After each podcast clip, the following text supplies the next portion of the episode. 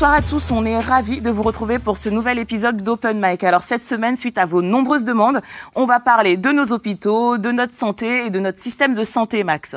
Oui, alors que ce système français, bah, il est plutôt loué à travers le monde, mais on a Patrick Doué, le président du Conseil national de l'Ordre des médecins, qui a dit qu'il était à bout de souffle. Et puis il y a quand même 65% des Français, selon un sondage BVA, qui pensent qu'il y a une dégradation de la qualité des soins. Alors entre cette déprime ambiante et puis la multiplication de faits divers ces derniers mois, on a voulu parler de ce système de santé. Est-ce qu'il est en danger? C'est la question qu'on va poser à nos invités ce soir. Et on les retrouve tout de suite, mais surtout vous, n'hésitez pas à poser des questions, à réagir sur les réseaux sociaux avec le hashtag RT Open Mic. À tout de suite. À tout de suite.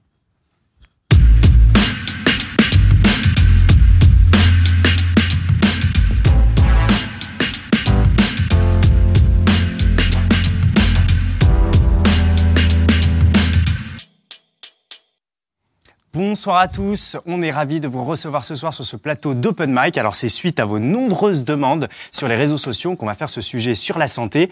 Hein, ces demandes que vous pouvez voir euh, apparaître à l'écran. Euh, le mot d'hôpital y est beaucoup revenu. On sait qu'il y a un scandale hein, du côté des hôpitaux, l'ILAFA, comme tu l'as signalé, beaucoup de faits divers ces derniers mois, beaucoup d'anecdotes dramatiques. Et puis euh, par ailleurs, on a voulu aussi faire une émission un peu spéciale puisqu'on l'a segmenté en deux parties. D'abord une partie témoignage. On va recevoir ce soir sur notre plateau euh, Roman Sanchez, étudiant externe en médecine à l'hôpital Kremlin-Bicêtre, pardon, je crois. C'est ça. Cynthia, aide-soignante en psychiatrie. Et Amandine, également aide-soignante en psychiatrie. Alors, vous êtes à Sainte-Anne, l'hôpital très réputé euh, justement pour euh, ce service. D'ailleurs, à Sainte-Anne, il n'y a que la psychiatrie ou il y a d'autres services aussi? Euh, C'est que la psychiatrie avec de la neuroscience et, et c'est tout. C'est tout, à peu près. Mm. Bon, et puis on a Bilal Latrèche. Bonsoir Bilal. Bonsoir. Alors, président de la Fédération nationale des étudiants en soins infirmiers. Et puis enfin, Florent Gérard Mercier, qu'on a déjà reçu, euh, comme Roman Sanchez d'ailleurs, qui est secrétaire général du think tank Le Millénaire. Alors, tu nous expliques, euh, tu nous rappelles ce que c'est que le think tank euh, Le Millénaire, en deux mots? Oui, bien sûr, c'est un, un, groupe de réflexion composé uniquement de, de jeunes actifs, du public, du privé, des chercheurs, des chefs d'entreprise, et on se spécialise en politique publique et l'idée est vraiment de sortir des nouvelles idées pour, euh, dans le débat public pour refonder euh, la droite. Très bien. Eh bien, c'est avec ce beau plateau qu'on va partir sur le débat de ce soir. Est-ce que le système de santé, est-ce que notre santé à nous est en danger? Et c'est vrai que, comme on vous l'a dit, il y a eu beaucoup de faits divers assez dramatique ces derniers mois, Lila Fin. Effectivement, Maximilien, en fait, on ne compte plus euh, ces derniers temps le nombre de faits divers qui montrent en fait les dysfonctionnements euh, de nos hôpitaux. Alors, euh, on a des personnes de 80 ans, 90 ans qui passent des heures sur des brancards. on parle de 15 heures, voire même 20 heures d'attente dans les urgences. En décembre dernier, une femme de 55 ans est décédée après 12 heures d'attente aux urgences de la Riboisière à Paris. à Mantes-la-Jolie, dans les Yvelines, un homme a été retrouvé mort sur le parvis de l'hôpital avant même d'avoir été ausculté par un médecin. et puis, au début de ce mois-ci à l'hôpital Henri Mondor à Créteil cette fois-ci. Euh, c'est un homme de 37 ans qui a été admis intoxiqué aux urgences et qui a échappé à la surveillance en fait euh, des médecins et qui s'est suicidé sans mettre plus loin. Donc en fait, on a envie de demander comment en est-on arrivé là? Qu'est-ce qui se passe aujourd'hui dans nos, hôpitaux? Euh, Cynthia, tu as peut-être envie de répondre à cette première question? Qu'est-ce qui se passe? J'ai envie de dire, c'est un petit peu le Titanic, le bateau en train de couler. Euh, on, on, essaye, nous, euh, en tant que soignants, personnels de santé, d'alerter l'opinion publique et les pouvoirs euh, du danger qui se passe dans les hôpitaux. effectivement, on a beaucoup de témoignages de collègues qui nous disent qu'ils sont à bout de souffle, comme vous l'avez dit, qui sont épuisés physiquement, moralement, par manque de personnel, par manque de moyens. beaucoup partent, quittent l'hôpital public parce que clairement, ils sauvent leur peau. Euh, on a eu aussi euh, des événements comme des, suicides récemment, euh, notamment à l'hôpital Avicenne d'un collègue médecin. C'est quand même pas anodin de suicider sur son lieu de travail. On, on, parle un petit peu entre nous, on se dit mais qu'est-ce qui se passe? Pourquoi l'hôpital part autant à la dérive? Les coupes budgétaires font que on est très peu par service. on essaye tant bien que mal de raccorder un peu les wagons. Euh, vous parliez tout à l'heure euh, de, de, patients qui attendent pendant des heures euh, aux urgences. Il y a une collègue qui nous a interpellé en, en disant voilà, euh, j'ai commencé mon service, euh, j'avais trois personnes âgées sur un brancard qui attendaient dans le couloir. J'ai fini mon service, elles étaient toujours sur ce brancard à attendre dans le couloir sans avoir mangé. On ne sait pas s'ils ont vu un médecin, donc c'est quand même dramatique ce qui se passe. En fait, vous êtes débordé, quoi. Il y a aussi- Absolument débordé. Quand euh, vous venez à l'hôpital et que vous voyez euh, des, des soignants qui courent dans tous les sens, le seul lien qu'on a, euh, la chose qu'on dit, c'est euh, on n'a pas le temps. Parce qu'on court partout dans tous les sens, parce qu'on est très peu euh, dans les services et qu'on a énormément de, de tâches à, à accomplir. Est-ce que toi, tu as l'impression, tout à l'heure, tu me parlais d'usine carrément quand ça. pour parler de ton, de ton service. Euh, tu peux en dire plus?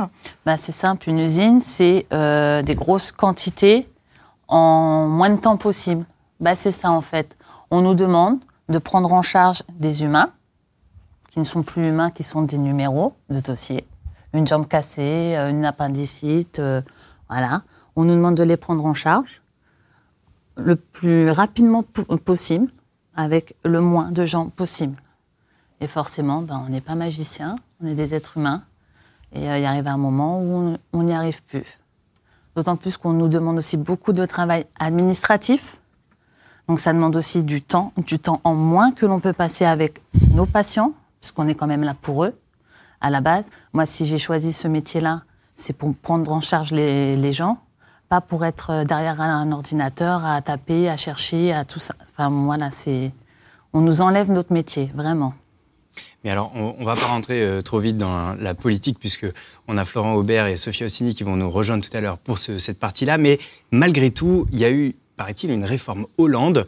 Euh, C'est Roman d'ailleurs qui publie un statut Facebook à ce sujet il y a quelques temps, qui a limité, paraît-il, à 48 heures le travail des internes en hôpitaux, qui a plafon- plafonné le nombre d'heures travaillées. Euh, J'ai envie de dire de manière un peu provocatrice, normalement les horaires de travail sont encadrés. De quoi vous plaignez-vous? Roman?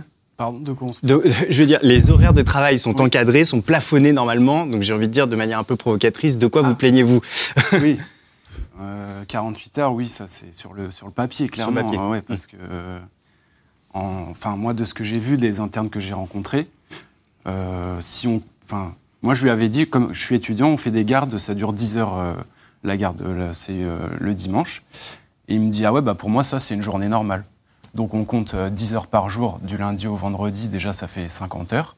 Donc on dépasse déjà de, de 2 heures. Et euh, si on rajoute à ça une garde de 24 heures, on arrive à euh, 74 heures euh, dans, dans la semaine. Donc on est à double de 35 heures. Enfin, Ouais. Et euh, ça, c'est, enfin, c'est tous les tous les internes sont confrontés à ça, quoi. Bilal, c'est quelque chose que vous constatez aussi euh, aux infirmiers? Alors, euh, plus, plus largement, au niveau de l'encadrement, comme euh, on, on parle du bien-être, au niveau de la Fédération nationale des étudiants en soins infirmiers, donc en 2017, on a fait une enquête sur le bien-être des étudiants en soins infirmiers. On a pu avoir plus de 14 000 réponses, 2000 témoignages, et effectivement, euh, les chiffres qu'on a reçus sont alarmants. Quand on voit que 40% des étudiants en soins infirmiers annoncent et affirment avoir euh, pris des psychotropes, 30% affirment avoir déjà fait des crises d'angoisse, un étudiant sur deux euh, annonce qu'il a déjà que sa santé physique ou psychique s'est dégradée pendant son cursus. Euh, le constat, le constat est clair et qu'effectivement aujourd'hui faire des études en santé nuit à la santé. Quand est-ce qu'on va vraiment prendre soin des gens qui soignent? Donc c'est- vrai que c'est un petit peu, euh, un petit peu l'ironie du sort. Euh, et il y, a une- grosse corrélation, car au final, on, a pu faire cette enquête, un grand nombre d'organisations étudiantes en santé ont pu suivre la démarche, et le constat est le même pour tous les étudiants en santé. Aujourd'hui, on se rend compte que ce mal-être des- étudiants, il est également présent chez les professionnels. Quand on voit que l'ordre, l'ordre des infirmiers a pu faire une enquête, et que, ben forcément, par manque de moyens, par manque de temps, par, euh, par, euh, par pression, ben, ces, professionnels sur le terrain ne peuvent pas donner du temps à l'encadrement. Et donc, vont nuire aux étudiants et on, ré- on- on rentre vraiment dans, dans- dans une, dans une boucle infernale. Donc toi, tu dis que déjà, euh, déjà quand tu es étudiant, en fait, limite, on te dégoûte de- du, du métier euh, avant même que tu sois professionnel pratiquant, quoi. C'est ça, en fait. Aujourd'hui, aujourd'hui, il y a un mal-être qui est existant. Après, il y a diverses causes, que ce soit déjà sur, sur- sur les lieux de stage, où certains étudiants sont, sont- sont victimes euh, de, de discrimination, euh, d'harcèlement, que, la- que les politiques d'encadrement ne sont pas toujours euh, à l'afflux. C'est-à-dire qu'un étudiant va être un petit peu toujours jugé sur, sur sa capacité à être rentable, ben forcément, on rentre dans un système de, de soins, de soins, de soins, euh, d'exigence. On n'est plus dans de la tolérance et euh, on, se rend bien compte que, d'année en année, cette bienveillance qui est vraiment euh, l'âme d'un soignant se perd dans le milieu du soin. Alors Florian, moi je, me rappelle que pendant la campagne de François Fillon, euh, il y a eu une piste qui avait été évoquée en 2017 euh, qui était euh, de proposer au personnel soignant de faire plus d'heures en échange d'aménagement de, des horaires des personnels soignants, d'aménagement plus, plus facile, plus euh, je trouve pas mon mot, excusez-moi, mhm. euh, d'aménagement, euh, disons, plus agréable, avec peut-être des jours de congés mieux répartis, etc. Mhm. Est-ce que tu n'as pas l'impression que ce genre de proposition, euh, aujourd'hui, peut-être de certains libéraux, euh, fait un peu, un peu tâche quand on entend ce type de témoignage? On voit que les hôpitaux sont peut-être à pleine capacité déjà, en fait. Oui, alors ça fait quand même deux ans. Hein, mm. Et clairement, la crise, là, a pris une ampleur sans commune mesure avec ce que ça pouvait être euh, il y a, il y a encore deux ans, c'est sûr. Euh, il est clair que les réductions d'effectifs et les réductions de budget, aujourd'hui, ont complètement euh, taillé dans les réserves euh, en finale de l'hôpital et que mhm. donc on est à un point de rupture qui, qui, est clair. Tous les, tous les retours le montrent, tout, enfin, tout le montre. Donc, cette proposition d'il y a deux ans, évidemment, ne s'applique plus aujourd'hui. Et de la même manière qu'il faut impérativement pérenniser, par exemple, les budgets et les effectifs de notre armée, euh, il est évident que pour tout ce qui est personnel hospitalier, on est dans la même cas de figure aujourd'hui. La crise est telle que euh, on ne peut plus couper euh, de cette manière-là. On a besoin d'un changement de paradigme avec un changement systémique global si on veut réussir à la fois à contenir les coûts tout en gardant un niveau de soins et de santé des soignants eux-mêmes correct. Alors, en parlant de budget euh, dès sa nomination, euh, Agnès Buzyn, donc qui est la ministre de la Santé, euh, a déclaré que la psychiatrie était un problème dans notre pays. Ça, elle l'a reconnu. Euh, elle a d'ailleurs dit, euh, donc l'année dernière, elle a annoncé 50 millions d'euros euh, débloqués pour venir en aide aux hôpitaux. les plus en difficulté. à ces 50 millions d'euros, elle a rajouté donc 40 millions d'euros qui seront débloqués également. Donc en gros, on arrive quand même à presque 100 millions d'euros. Est-ce que vous pensez pas que ça, c'est, euh, ça peut peut-être aider à améliorer la situation? Est-ce que c'est pas suffisant? Le problème, c'est que ça fait tellement longtemps en fait que la psychiatrie euh, n'a pas de subvention, euh, qu'on est complètement euh, délaissé. Ça fait des décennies, hein, ça date pas de avant-hier ni de, c'est très ancien. Donc pour rattraper le, la différence qui peut y avoir, c'est bien mais c'est pas suffisant. C'est quand même la première fois depuis très longtemps qu'une oui. ministre de la santé euh, oui. reconnaît quand même que euh, oui, voilà, la psychiatrie c'est pas possible. Et d'ailleurs elle a même créé 10 postes, je crois, de pédopsychiatre parce que c'est un poste aussi qui euh, qui est en totale disparition. Donc on voit qu'il y a quand même un effort qui est fait dans ce sens-là. Le problème c'est que même si maintenant il y a une volonté probablement vraie de vouloir sauver la psychiatrie, le problème c'est que le mal est tellement profond que même les médecins s'en vont. Mmh. Donc en fait, euh, on est presque trop tard, j'ai envie de dire, vraiment. On arrive trop tard en fait. J'ai peur. Alors justement, peur. moi il y avait une question Vraiment. que je voulais vous poser, c'est que euh, il y a eu un film qui a fait un peu événement, dont vous avez peut-être entendu parler, qui s'appelle 12 jours de Raymond Depardon, euh, qui euh, donc parlait de la situation de la psychiatrie en France. Et moi, je me rappelle d'une des phrases euh, de l'un des patients assez choc qui avait beaucoup marqué à l'époque dans, dans la bande d'annonce. C'était euh, si ça ne tenait qu'à moi, il n'y aurait même plus de psychiatres. J'enlèverai les psychiatres. Alors, euh, comment ça se fait que les patients, euh, même au-delà des questions de suppression de postes, etc., ont, ont, la sensation, comme ça, en psychiatrie, d'être d'être maltraités? On a vu cette situation dans les, dans les EHPAD aussi, où, à l'évidence, il y a eu plusieurs livres chocs, comme celui de Mathilde Bossé, euh, qui, qui montraient qu'en fait, il y avait des gros problèmes de prise en charge. Comment est-ce que vous l'expliquez, ça? Parce que la psychiatrie, c'est tout d'abord le lien, c'est la parole. Mais pour pouvoir parler, il faut avoir du temps. Mmh. Si je suis constamment derrière mon ordinateur parce qu'il faut que je remplis mes tâches, parce que tout ce qu'on nous dit, on répète tout le temps, euh, pas écrit, pas fait. Donc j'ai fait un soin, mais si je l'écris pas, c'est comme si je l'avais pas fait. Ah. Donc il faut que je justifie mon poste. Parce qu'après, derrière, ils vont dire, bah, il se passe rien dans le service. Bah non, il y a trop d'aides-soignants, il y a trop d'infirmières, euh, donc on va retirer. Donc si je suis constamment en train de faire ces, ces tâches-là, je suis pas auprès du patient qui, lui, a besoin de, nous, de, de nous. Ils nous le disent, mais sans vous, euh, on fait quoi? Parce qu'ils ont besoin de nous pour aller euh, sortir euh, pour aller euh, se promener rien que dans le parc. Certains, ils sont hospitalisés sous contrainte, c'est-à-dire qu'ils ont besoin soit d'une présence médicale juste pour sortir dans le parc, ou d'une autorisation médicale pour sortir plus loin. Encore une fois, accompagné. Euh, tout ça, ça s'organise, mais on a besoin de personnel et surtout du temps. C'est pour ça que les patients ont l'impression d'être abandonnés et nous-mêmes, on n'a plus de sens dans notre travail parce qu'on se dit mais mais on est quoi? On est des administratifs ou on- alors on est des soignants qui soignent? Donc en fait, c'est un, un problème d'organisation, c'est pas un problème de finalement d'effectifs, de nombre de personnes euh, qui travaillent. ça, ça découle en fait de, des, des subventions, euh, de l'argent qu'on nous alloue euh, et des effectifs. Ensuite, euh, on dit toujours, euh, voilà, vous, vous êtes, euh, il faut faire euh, tant de patients, tant de tant de- de- d'infirmiers, mais en psychiatrie, c'est très compliqué en fait de quantifier euh, la parole.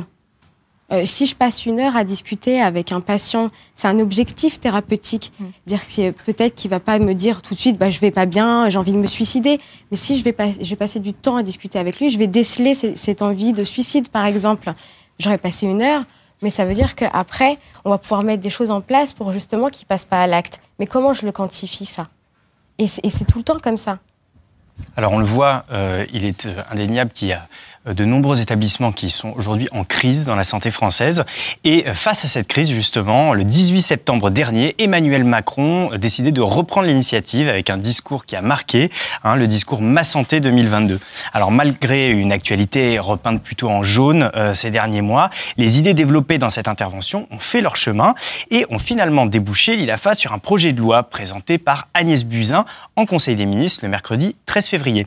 Alors selon euh, le quotidien La Tribune, ce serait un véritable Big Bang de la santé, susceptible peut-être d'apporter des solutions, mais que contient-il au juste? La rédaction s'est penchée sur le sujet. Première réforme, un chambardement du numerus clausus. La limite traditionnelle du nombre d'étudiants admis en deuxième année de médecine sera supprimée à la rentrée 2020. Objectif augmenter de 20% le nombre de médecins formés. Autre aspect, et pas des moindres, la carte hospitalière. Le projet de loi prévoit également d'habiliter le gouvernement à redessiner cette carte. En ligne de mire, une réforme du rôle des hôpitaux de proximité, recentrée sur la médecine générale, la gériatrie et la réadaptation, aux dépens de la chirurgie et de la maternité. D'une manière générale, ce projet repense intégralement le rôle de chacun dans le système de santé. Agnès Buzyn propose que, au lieu des hôpitaux, les médecins libéraux prennent en charge les consultations sans rendez-vous. Le texte prévoit par ailleurs de s'attaquer au statut même de médecin, en créant le statut de médecin adjoint, qui permettrait à des internes d'assister les médecins dans les déserts médicaux. Toujours pour pallier le manque de bras, des médecins, pharmaciens, dentistes et sages-femmes diplômés hors de l'UE devraient être régularisés et intégrés dans l'hôpital public d'ici 2021. Côté numérisation de la médecine, le gouvernement prévoit de franchir un cap. Une plateforme compilera données des hôpitaux et données des généralistes afin de centraliser les infos de chaque patient. Le télésoin devrait également progresser. Infirmiers, pharmaciens et orthophonistes doivent pouvoir consulter à distance. Alors, on l'a vu dans ce sujet, hein, il y a quand même pas mal de choses qui vont changer. Euh, mais avant de vous faire réagir là-dessus, euh, euh, là, actuellement, on est en plein grand débat national. Euh, la fracture territoriale, euh, c'est quand même une thématique qui revient souvent euh, dans les dans les échanges entre Emmanuel Macron et les maires qu'il rencontre. Il y a beaucoup de maires qui s'inquiètent en fait de la disparition des services publics ou même de leur éloignement des citoyens qui vivent pas dans des grandes villes. Alors, la première question, c'est est-ce que c'est vraiment le bon moment pour présenter cette réforme, euh, alors que pendant ce grand débat national, il va justement y avoir des idées qui vont remonter et qui pourraient euh, quelque part impacter euh, ce projet de loi. Bilal, tu as peut-être envie de répondre à cette question? Est-ce que c'est le bon moment? Est-ce que c'est pas trop tôt? Je pense qu'il n'y a pas de bon moment, mais par contre, le constat, il est clair, c'est qu'on arrive à un- enfin, notre système de santé arrive à un bout de souffle. Après, effectivement, euh, au niveau des, des cadres législatifs, il y a un calendrier à respecter, et ce qui fait qu'au niveau des concertations, tout est précipité. Mais euh, voilà, je pense qu'il n'y a pas de bon moment, mais en tout cas, il y a des mesures d'urgence à prendre. Et donc, euh, c'est en ce sens que les annonces ont été faites. Maintenant, il faut vraiment euh, être attentif à, ce- à ce qui s'écrit, à ce qui va s'inscrire dans la loi, pour que justement euh, le projet de loi soit à la hauteur de ses, de ses ambitions et qu'on puisse aboutir et, et redonner un, appel d'air à notre système de santé. Est-ce qu'il y a des éléments dans ce projet de loi qui, toi, te, te rendent plutôt optimiste, en fait, qui te font dire que oui, on va dans le bon sens? Il y a, non, déjà, euh, effectivement, la philosophie du projet de loi est intéressante et elle va dans le bon sens. Après, il y a certains éléments euh, qui euh, nécessitent une certaine réflexion, qui nous disent, alors notamment par rapport au, au volet de la, la réforme des études de santé. Aujourd'hui, c'est vrai que on, on- on se demande pourquoi un même gouvernement ne met pas plus de liens entre les réformes qu'il qu'il met en place. Quand on sait que euh, les- les- le processus d'intégration universitaire a commencé depuis 10 ans pour les formations euh, euh, sanitaires et sociales, on aurait pu utiliser cette réforme des études de santé en levier pour propulser cette intégration et que, euh, pour rappeler l'objectif même de cette, de cette réforme des études de santé, c'était de euh, lutter contre une, une sélection par l'échec, hein, rappelons-le par la PACES, lutter contre euh, le, gâchis humain, permettre une orientation progressive des étudiants, permettre plus de porosité entre les professionnels.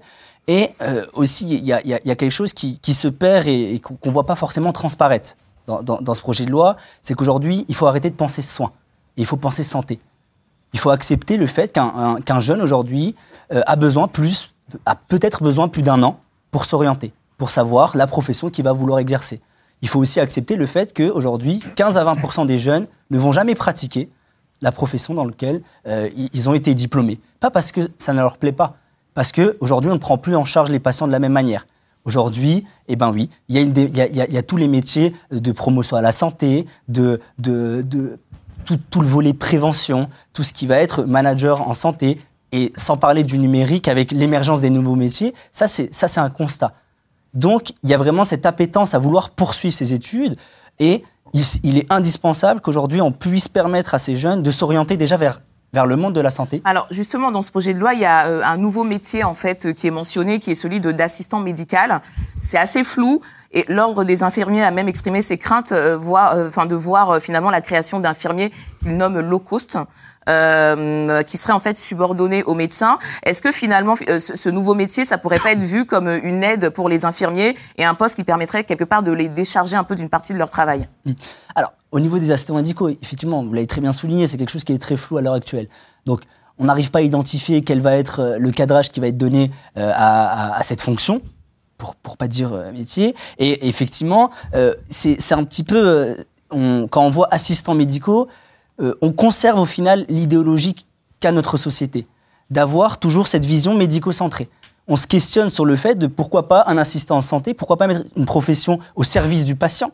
C'est comme dans la définition aujourd'hui même de l'équipe de soins primaires, donc soins coordonnés autour du médecin. Il faut réussir à se reposer peut-être les bonnes questions et se dire, euh, on travaille pour qui? On travaille pour servir le patient, notre réflexion doit se tourner autour de lui, et donc de réussir à, aller plus loin. Donc euh, voilà, on peut effectivement, il y a pas de, on, on est plus dans, la- dans- dans le questionnement à l'heure actuelle concernant ce- cette fonction, mais on verra et je- on espère que ce sera rapidement cadré. Alors Cynthia, Amandine, euh, est-ce que euh, cette réforme, vous, vous en parlez euh, dans votre service? Est-ce que vous avez des mesures qui pour vous ont l'air d'aller dans le bon sens ou pas? Ou alors est-ce que vraiment le, le lien est complètement rompu entre euh, certains personnels de santé et puis le, le Le lien est gouvernement rompu. Ouais. Sincèrement, le lien est rompu. On n'attend plus rien de. On n'attend plus rien de la politique, on n'y croit plus. Mais sincèrement, hein, on n'y croit vraiment plus. C'est pour ça qu'il y a de plus en plus de collègues qui changent de métier, qui quittent la santé. Vous, euh, tu as déjà pensé, toi, à changer de. à te reconvertir? Pas encore. Pas, Pas encore? oui. Non, il y Pas a encore de encore. l'espoir. Qu'il y a encore de l'espoir, c'est ça en fait. ouais. J'y crois encore. Moi, j'y crois encore. Mais c'est parce que j'ai vraiment une vraie passion, vraiment, pour, pour mon travail. Mais vraiment, j'aime mon travail, j'aime mon métier, j'aime les patients. Mais vraiment, j'aime la folie, j'aime, euh, je, les- je les aime, mais vraiment. Donc, je- donc bon, c'est cette passion Qui te fait qui, tenir en qui fait. me fait. euh, Mm, mm. mais je sais très bien que ça va pas durer éternellement et qu'au bout d'un moment, euh, j'ai peur qu'on m'enlève cette passion. Et avant l'émission, tu me disais que tu allais quand même souvent chez l'ostéopathe euh, Oui. parce que euh, physiquement. euh, Ah bah on est cassé. On est cassé parce que ben nous en plus on est euh, des aides-soignantes, donc on porte les gens les- ouais, les patients. beaucoup. Mm. Donc on porte les gens, on, on les lave, on les aide à s'habiller, on les soulève. Donc on n'a pas forcément les équipements pour. Donc euh, le seul équipement qui est sûr c'est notre dos et nos épaules. Donc euh, on fait, on fait, mais c'est vrai que euh, moi j'ai j'ai 35 ans et j'ai mon dos il est complètement flingué. Et alors justement, ces derniers mois, euh, euh, comme on le disait tout à l'heure, l'actualité a été repeinte en jaune hein, parce qu'on a beaucoup parlé des gilets jaunes. Est-ce qu'il y a eu une mobilisation euh, parmi les, personnels hospitaliers? Est-ce que vous, parmi vos cercles proches, est-ce qu'il y a des gens qui sont allés sur les ronds-points? Est-ce que ça a mobilisé? Moi, personnellement, oui. je, je suis gilet jaune. J'ai rencontré beaucoup de mes collègues dans les manifestations. D'ailleurs, j'y vais souvent avec ma blouse pour montrer que voilà, l'hôpital est présent. Et euh, je me fais beaucoup interpeller euh, par les personnes qui viennent euh, instinctivement vers moi en me disant oui, oui, l'hôpital, euh, vous souffrez beaucoup. Euh, Donc il y a vraiment une conscience générale des problèmes qui se passent à l'hôpital. Et, euh, et pour moi, ça coulait de source parce que euh, on a déjà milité euh, dans, dans le cercle un petit peu des hôpitaux. On a vu quelques grèves, mais euh, ça n'a pas pris encore une ampleur. Et on s'est dit, enfin moi en tout cas, je me suis dit, il faut que je fasse partie de ça parce que euh, il faut tout refonder. Euh, il faut vraiment que les priorités, c'est-à-dire l'intérêt général, soient remises au goût du jour. Et l'hôpital public euh, est une priorité de, ce, de ce vivre ensemble. Alors Roman euh, Sanchez, on rappelle que toi tu es externe en médecine, c'est ça Oui. Euh, c'est quelle année année. pour D'accord, pour constituer. Bon, alors donc du coup, euh, il y a une des mesures qui fait beaucoup parler dans cette réforme, c'est euh, le numerus clausus, hein, qui serait supprimé euh, Ouais. d'ici 2020, si je ne me trompe pas. Ouais. Euh, et donc, euh, est-ce que tu penses que toi, c'est une mesure qui est susceptible de résoudre la situation des déserts médicaux, puisque c'est une des choses dont on parle le plus, l'accès aux soins, le fait qu'il y a des régions en France où on accède mal soins. Est-ce que l'augmentation comme ça euh, des effectifs, tu penses que ça va résoudre ce problème d'accès aux soins? Ça va peut-être euh, résoudre un petit peu, mais pas, totalement, parce que euh, quand je discute avec mes collègues, il n'y en a aucun qui veut vraiment aller dans ces zones-là. Ils feront tout pour, avoir un bon poste de spé dans une... Enfin, pour la plupart, dans une grande ville. Ça va peut-être en disperser quelques-uns, mais non, ça résoudra pas le problème, c'est sûr.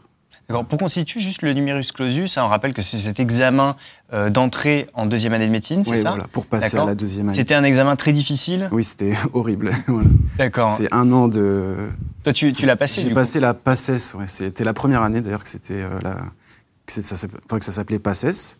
Et en gros, j'ai travaillé euh, 12 heures par jour pendant 7 mois d'affilée.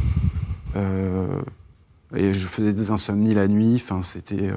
Mais j'étais à Marseille et euh, quelques années plus tard, là, j'ai vu dans les dans les journaux qu'il y a une jeune fille qui s'est suicidée le jour euh, du, du, du concours euh, quelques années plus tard. Donc c'est c'est dire si. euh, Donc c'est énormément de pression, pression. Ouais, des ouais, enjeux c'est- énormes. J'ai vraiment énormément, j'ai tout donné ce que j'avais. je- J'aurais pas pu redoubler franchement, et heureusement voilà, j'ai réussi. Mais Et, vous n'êtes pas Et- soutenu pendant cette, cette période quand ah, même non, on ne propose pas de- d'aide psychologique, non. Rien du tout. Euh, non, je crois. euh, non, j'ai. Enfin, si on est soutenu par des élèves qui sont en deuxième année et tout ça. On a déjà passé le cap. euh, Voilà. ouais. Mais bon, ils sont pas psy, euh, Mm. c'est juste des étudiants. Mm. Euh, oui, c'est très, c'est dur. Et, ju- et juste pour constituer, euh, en fait, euh, l'encadrement un peu législatif, vous avez quand même des... Parce que tu nous disais, non, euh, nous, euh, on n'a pas envie d'aller euh, dans les, dans les déserts médicaux. Alors, euh, est-ce qu'il y a quand même un encadrement, euh, du coup, euh, législatif autour de ça? Est-ce qu'il y, a des- il y a des incitations, par exemple? Oui. Euh, Oui Alors, c'est quoi exactement? Explique-nous. Alors là, il y a un, ça depuis 2010 ou 2012, je crois, il y a un, ce qu'on appelle le contrat d'engagement de service public. C'est une bourse, en fait, c'est 1200 euros bruts par mois. Euh, qu'on- il y a, enfin, il y a genre 400 ou 500 contrats qui sont proposés par an dans toute la France. Et en gros, c'est pour les étudiants et les internes. Euh, Si on choisit de bénéficier de cette bourse, on touche donc pendant un certain nombre d'années les 1200 euros par mois. Et en échange, on devra euh, le même nombre d'années aller dans une zone, euh, euh, un désert médical, et on devra exercer. Là, donc l'aspect qu'on aura choisi, mais souvent c'est médecin généraliste qui est proposé. Et à l'inverse, si en ville, tu t'installes trop près d'un autre médecin déjà établi, tu es sanctionné, c'est ça? Oui, euh, oui. Enfin, j'étais chez un médecin généraliste et euh, elle me racontait que quelqu'un bah, s'était installé, un médecin juste pas très loin d'eux, et qui était en train de lui faire un procès euh, pour qu'elle s'en aille, quoi. Parce qu'il y a des lois, il faut respecter euh, des distances. euh, voilà, c'est comme ça, on a peut pas faire n'importe carte de quoi. la santé, en fait. Et toi, t'as pas des collègues euh, qui en fait qui acceptent d'aller dans des déserts médicaux, des zones rurales, hein, enfin en gros, pour euh, par idéologie en fait, par par engagement? Non, non, franchement, Non. je suis désolé. C'est la dépression. Non mais on peut Non, c'est tu vois, pas ça. imaginer un truc euh, où euh, voilà, t'as des jeunes médecins qui se disent non mais voilà, là il y a, Il y en des a, équipes bien sûr. complètement larguées. euh, Après, il y, a- on a envie il y de en a qui viennent de là-bas, donc là, c'est. qui retournent finalement Voilà. de, de leur lieu d'origine. Oui. Ouais. Ça, c'est, ça existe, bien sûr. Mais sinon, euh, les Parisiens, non, ils- pas, pas trop. Il y en a vraiment pas beaucoup, quoi. Enfin, pourquoi? Parce que c'est faut aller à la campagne, c'est. C'est plus difficile, c'est une surcharge de travail énorme. On est tout seul face à des centaines de personnes. Mm. Il n'y a personne à la ronde et Mm. voilà. Enfin, c'est- les gens ils veulent être. Il y a rien dans- d'attractif là-dedans quoi en fait en gros. Bah Mm. ouais, les jeunes aujourd'hui sont super connectés, tout ça. Ils ont envie que, que ça bouge un peu, quoi. Bon, écoutez, en tout cas de dépression, on a Cynthia et Amandine qui, après l'émission, pour, assurer, pour assurer un soutien psychologique. Euh, Bilal, Mais est-ce que. Oui, Cela dit, enfin moi j'ai signé un de ces contrats. Ah, d'accord. ah, Ah, tu ouais, vois, tu vas faire partie des gens parlais, qui- attends, tu, tu te moquais de moi, mais en réalité, il y a, Il y a des, jeunes, jeunes euh, qui voilà, qui se disent, euh, euh, ouais. bah ouais, j'y vais pas par tomber, contre. quoi. Voilà, pourquoi tu Ouais. fais ça, du coup? Euh, parce que je voulais faire médecin généraliste et comme c'est surtout des postes de médecin généraliste, euh, bah, ça me convenait. Et en plus, comme je viens du 77, un peu la campagne et tout, bah, je vais faire, bah voilà, je vais faire comme je vous ai dit euh, tout à l'heure, je vais retourner un peu dans mon bled, Mhm. Bon, même si ça reste le 77, c'est pas loin de Paris et Mhm. tout ça. Mais euh, voilà, donc je me suis dit, bah, autant en profiter, d'avoir les sous et puis en plus d'être aidé, accompagné étape par étape, on vous trouve des endroits, on vous propose plein de, on vous aide et tout, donc ça m'arrange d'être d'être aidé, suivi. Bon, Romane, Voilà. euh, Cynthia, Amandine, merci beaucoup euh, d'être venus ce soir apporter votre témoignage. Euh, Cynthia et Amandine, vous êtes attendues en régie euh, pour euh, changer de micro. Et puis, Romane, tu vas pouvoir t'installer à, la- à la table ici. Voilà. Merci. Bon, merci beaucoup. Merci On va vous. continuer du coup euh, avec euh, Sophia euh, Ossini, candidate euh, du Parti communiste aux européennes, et Florent Aubert, coordinateur pour Students for Liberty France. Oui, alors on nous dit en régie du coup que Cynthia reste là, mais que c'est Amandine qui va en régie. Voilà. bon. Donc, Pardon pour cette petite interruption, cher public. On va continuer, on va continuer le débat.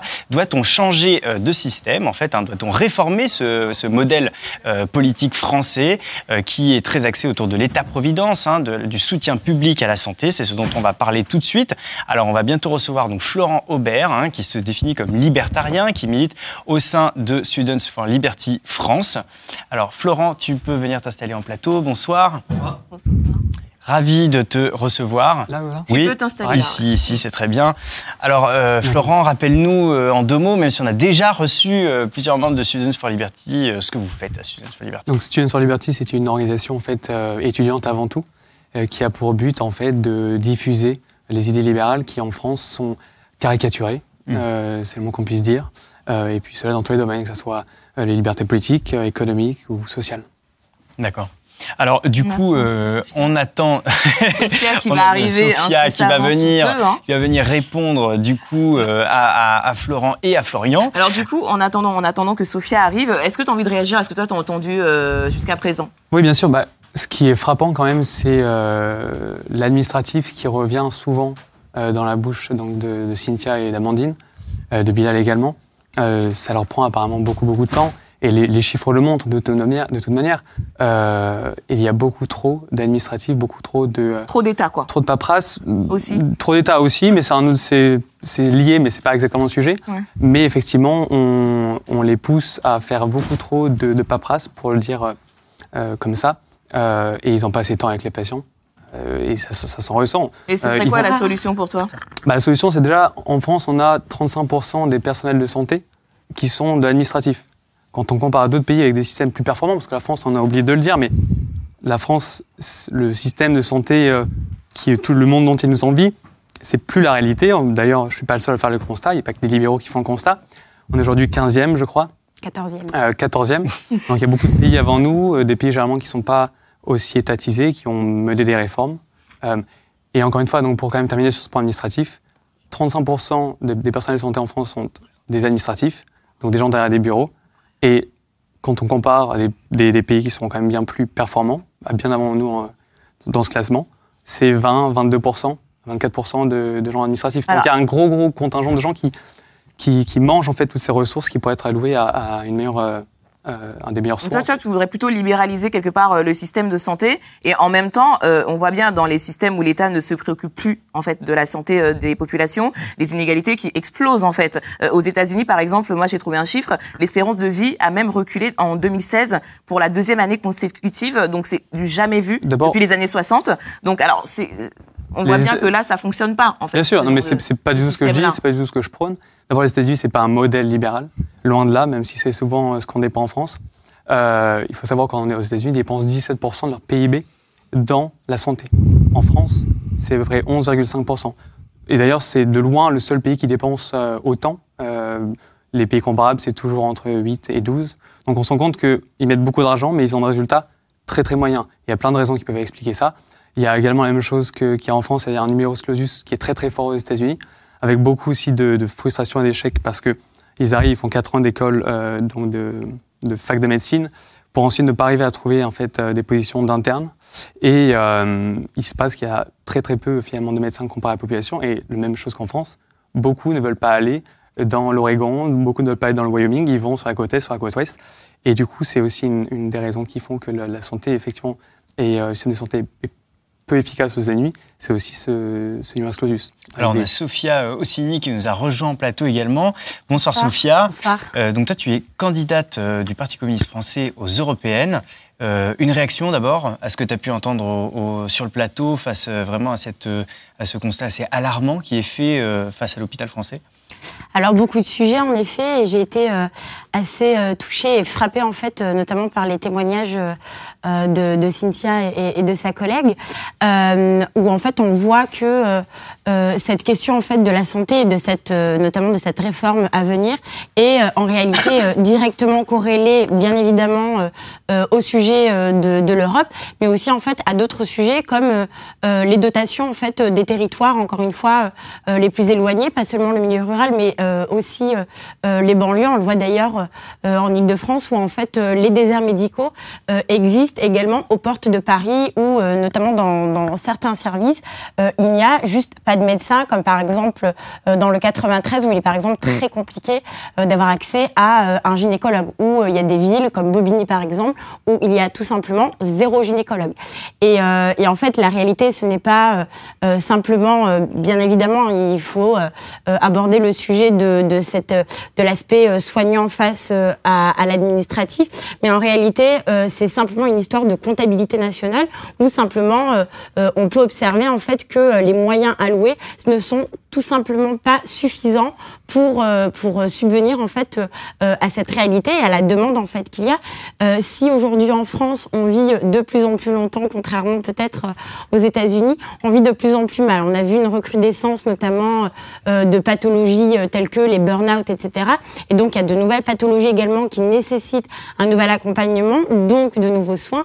Et donc euh, nous ce qu'on euh, ce qu'on suppose, c'est simplement en fait euh, de rééquilibrer les dépenses pour mettre l'argent là où il faut le mettre. Alors justement, on a Patricia sur Facebook qui dit c'est l'UE qui préconise la privatisation des services publics sous couvert de la compétitivité. Toi, tu- Exactement, mais c'est, elle a tout à fait raison.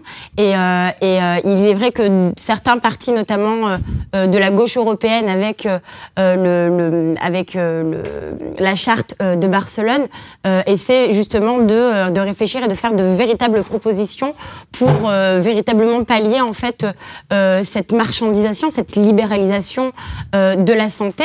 Et alors que l'urgence, en réalité, surtout d'un point de vue européen, c'est de mettre en place un, service public européen pour harmoniser aussi l'accès aux soins partout en Europe, parce que bah, si on va vers de, plus en plus de déplacements, notamment des travailleurs sur le territoire européen, il faut quand même que euh, le pendant de ça, ce soit un véritable accompagnement aussi en termes d'accès euh, à la santé. Alors Florian, je te, je te voyais trépigner, puis ensuite Bilal. Oui, non, mais enfin, aujourd'hui, on a des patients qui sont justement des numéros. L'hôpital, c'est devenu le stakhanovisme. C'est quand même assez euh, riche d'entendre parler comme ça euh, pour une communiste de dire oui. euh, c'est- un scandale, l'Union européenne veut, veut faire privatiser nos services publics, ce qui d'ailleurs est faux. C'est absolument pas le cas. Et jamais l'Europe va nous demander de privatiser des hôpitaux. Enfin, on Il n'empêche que, par exemple, pour les dotations, euh, ne serait-ce que pour le planning familial, on voit que euh, c'est constamment à la baisse. Et euh, du coup, enfin, c'est vraiment aller vers davantage d'inégalités et de mise en danger véritablement d'autrui.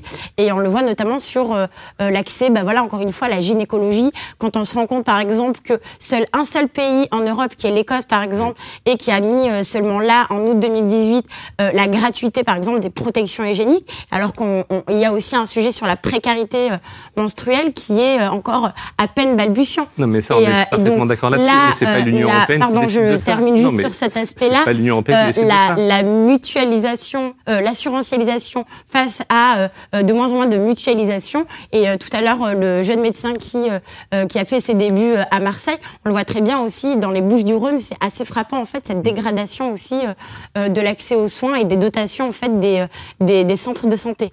Donc, euh, la dégradation de l'accès aux soins, on est parfaitement d'accord. Il y a, mais il y a plusieurs constats à faire. D'une part, que les coûts augmentent, les coûts par patient augmentent constamment, que en parallèle, les soins, même la qualité des soins baisse constamment. On a des gens qui, c'est à peu près 30% des gens qui ne se soignent pas, tout simplement parce qu'ils n'ont pas ou les moyens ou l'accès.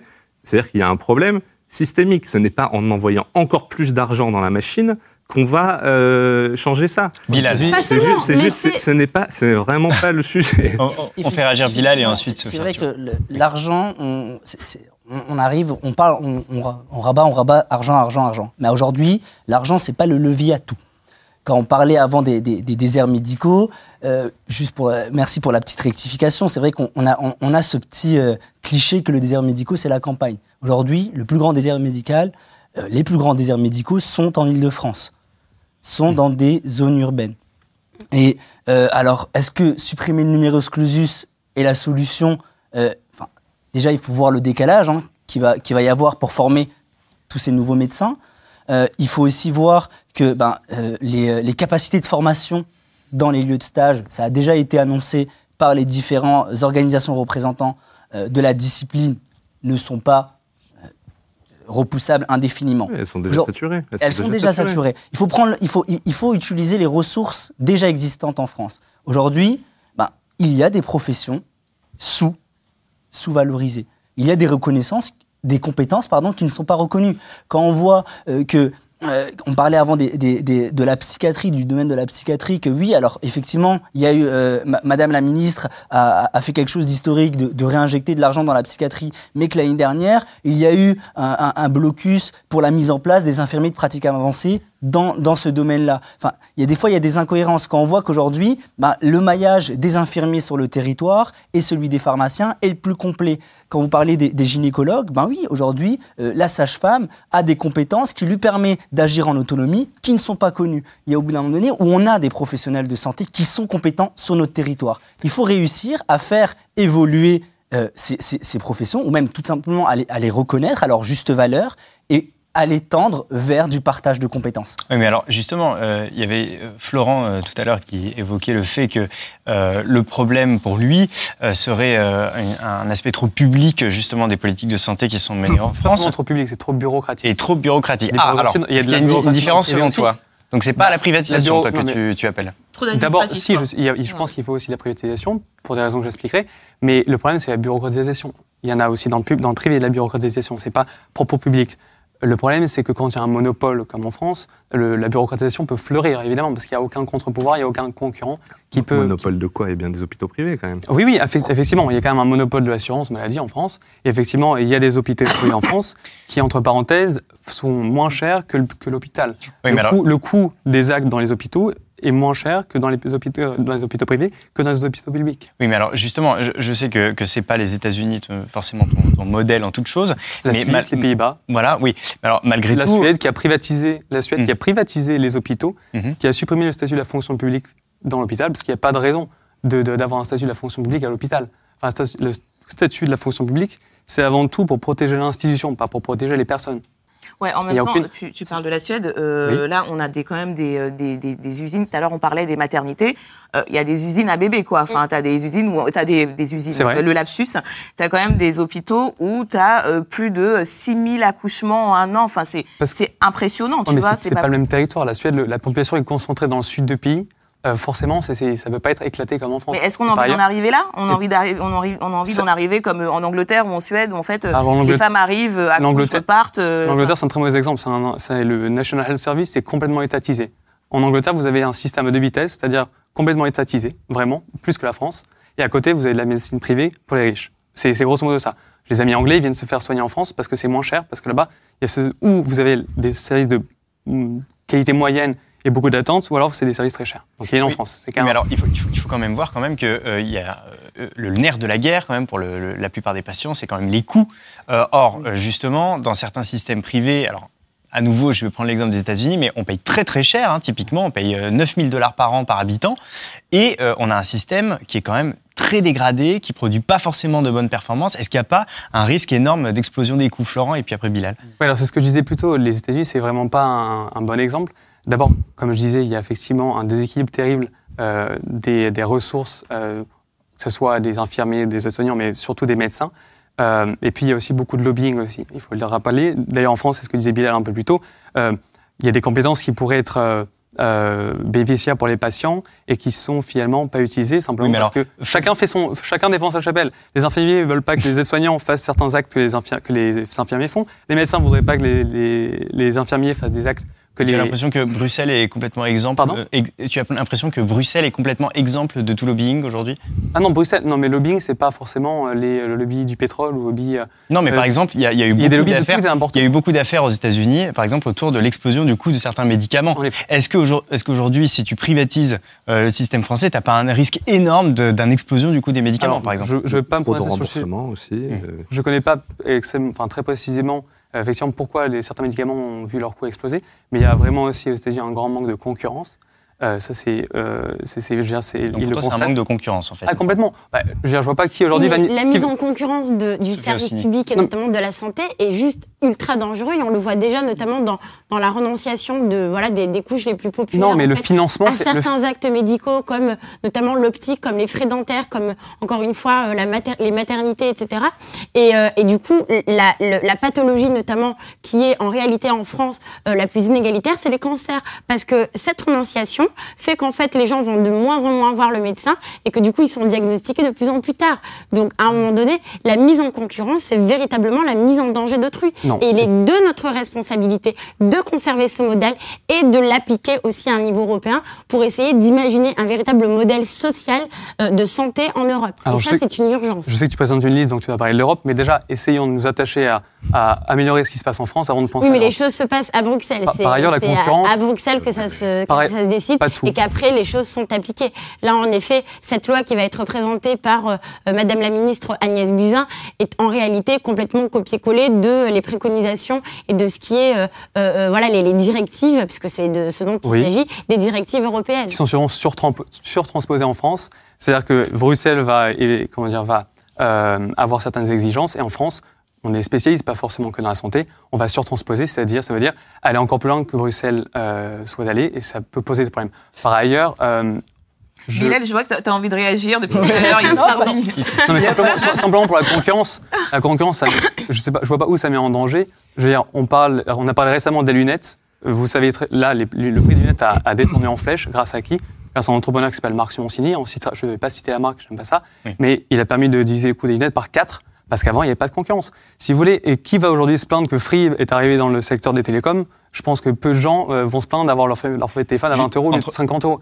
La concurrence, il faut arrêter aussi de tout le temps blâmer la concurrence. Moyennant quoi, on a un service euh, quand même euh, de couverture, par exemple, euh, au niveau Réseau téléphonique, qui n'est- qui n'est pas le meilleur. Nullissime. En- hein, en- en- euh, et entre- après- et entre après la parenthèses, 5G. juste Donc euh, pour- ça a des problèmes. hein, Pour, pour- nos, pour nos téléspectateurs, pour juste préciser euh, ce que disait euh, Sophia Ossini, elle fait allusion donc à ce qui s'appelle la GOPE, euh, la- les grandes orientations des politiques économiques, qui est une feuille de route qui est transmise par l'Union européenne aux États afin euh, de les inciter à faire telle ou telle réforme dans leur politique. Bilal, tu voulais réagir Oui, euh, réagir sur, deux points. Sur le volet de, la privatisation, et euh, déjà aussi, quel est, aujourd'hui no- notre objectif C'est de permettre, enfin, de garantir l'accès aux soins. Et qu'on se le veuille ou non, et du coup là, je, vais parler pour, les étudiants que je représente, aujourd'hui, il y a une précarité grandissante. Encore plus chez les étudiants qu'avant. Et quand on sait que près euh, de 12 à 17% des étudiants renoncent aux soins par souci financier, ça, peut être impensable de voir euh, s'enflammer ce, marché. Quand on parlait de, des tâches administratives, euh, ça, remet un focus sur, sur un point important qui, qui est dans la réforme, sur la pertinence des soins. Sur aujourd'hui, comment re-questionner la fluidité et le parcours de soins du patient. Comment faire en sorte que justement, eh ben, quand un patient il va arriver, euh, on parlait avant du milieu hospitalier, il va, on va pas lui prendre l'attention une fois, euh, une demi-heure après, euh, par, par, inadvertance, on va lui reprendre l'attention alors que ça a déjà été fait, et donc une, répétition sans cesse des actes qui pourraient être évités et donc un gain, un gain de temps auprès du patient. Toutes ces tâches administratives, enfin, vraiment, il faut, il, faut, il faut prendre le premier à l'envers et investir vraiment sur, sur le volet préventif aussi. Parce qu'aujourd'hui, quand on voit que les, les, les patients, patients vivent de plus en plus longtemps, Ouais. euh, on soigne plus, on soigne plus la, la, la maladie de la même manière. La meilleure façon de la soigner aujourd'hui, c'est qu'elle n'arrive pas. Mm. Quoi de mieux que, que, que prévenir quelque chose Et aussi, euh, c'est- vraiment un, un petit peu un sujet tabou, euh, la santé. Mais la santé, ça se résume pas à, à- aux étudiants en santé, ça se résume pas au milieu euh, hospitalier. La santé aujourd'hui est un, un- un sujet de citoyenneté. Chaque euh, chaque élève, chaque citoyen français se doit d'être sensibilisé et se doit d'être acteur de sa santé. On va, on va terminer cette, émi- cette émission avec une, une remarque de Lonia sur Facebook qui dit Va-t-on vers un système de soins anglo-saxons où seuls les nantis auront la chance d'être soignés? Euh, On va commencer par toi, Cynthia. Bah, c'est un petit peu ce qu'on ce qu'on a peur, nous, euh, les hospitaliers, euh, c'est-à-dire que nous qui accueillons des populations parfois défavorisées, on se dit mais, mais quel est leur avenir euh, dans le milieu de la santé? C'est-à-dire qu'on veut quoi? Un, un- futur euh, dispensaire pour ceux qui n'ont pas d'argent et puis euh, pour ceux qui ont les moyens, euh, de grands hôpitaux euh, avec des moyens. Ouais. Sophia, en un mot Euh, en effet, oui, c'est le, c'est, c'est la crainte, euh, et on le voit notamment euh, dans la politique d'Emmanuel Macron et euh, dans les revendications des Gilets jaunes, toujours sur ces histoires de manque de moyens, de manque de personnel, euh, d'un système véritablement à bout de souffle. Et euh, encore une fois, en fait, euh, si on n'est pas ultra vigilant en se disant en fait euh, le service public, la santé, ce n'est pas euh, un droit, c'est un conquis social. Des gens se sont battus en fait pour euh, qu'on ait euh, ces droits-là, et il nous incombe à toutes et tous en fait de, de voilà de pas laisser faire euh, voilà cette idée par exemple de, de laisser des pharmaciens faire euh, certaines prescriptions. Il y a en effet des, des professionnels de santé qui sont spécialisés dans, dans certains domaines. Chacun en réalité euh, euh, son rôle et, euh, et euh, malgré tout en fait l'argent est quand même un peu la clé de voûte en réalité de, de ces questions-là et injecter l'argent là où il a besoin d'être euh, me paraît une urgence. Florent, une dernière réaction avant de rendre l'antenne? Oui, alors d'abord les systèmes, le système anglo-saxon dont on parlait. euh, encore une fois, je le rappelle, l'Angleterre c'est étatisé complètement, donc c'est pas forcément un bon exemple. Et ensuite, il y a d'autres pays anglo-saxons. Il y a l'Australie, il y a la Nouvelle-Zélande. Euh, saxon, c'est aussi l'Allemagne ou les Pays-Bas qui ont des systèmes sociaux qui sont devant nous entre parenthèses dans les classements et qui sont moins chers. Nous, on dépense 11,5, eux c'est entre 7 et 9. Donc, si vous voulez, il faut remettre les choses dans leur contexte également. Bon, le débat, en tout cas, n'est pas terminé. Il va continuer dans les commentaires sur le hashtag RT Open Mic. Nous, on a été très heureux de vous recevoir cette semaine. Merci à vous tous. On vous retrouve donc dans deux semaines pour la prochaine émission d'Open Mic. D'ici là, évidemment, n'hésitez pas à nous faire part des prochains sujets, de vos suggestions, de vos retours, même de vos mouvements d'humeur par rapport à nos émissions. Salut, à dans deux semaines. Merci, à dans deux semaines. Salut, salut.